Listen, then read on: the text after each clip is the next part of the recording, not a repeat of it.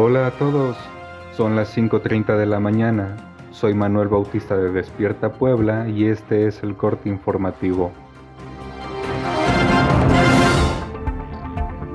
Hay bloqueos en la autopista México-Puebla por falta de agua en el pueblo de Ixtapaluca. Y es que la Comisión Federal de Electricidad cortó la energía eléctrica al pozo de agua potable controlado por el Sistema Autónomo del Pueblo de Ayotla afectando a más de 17 colonias de la zona donde habitan 60.000 personas. Ante el corte, vecinos inconformes bloquearon la circulación de la carretera federal México-Puebla. Los vecinos denunciaron que personal de la CFE llegó al pozo número 3 del poblado y arbitrariamente cortaron el suministro de luz. Se llevaron los cuchillos y la bomba dejó de funcionar. No hubo un previo aviso, no nos llegó ningún documento de porte de la CFE para avisarnos que iban a cortar la luz.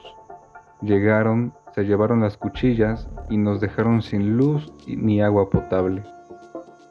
Los vecinos exigieron a la CFE respetar el acuerdo y restablecer la energía eléctrica del pozo.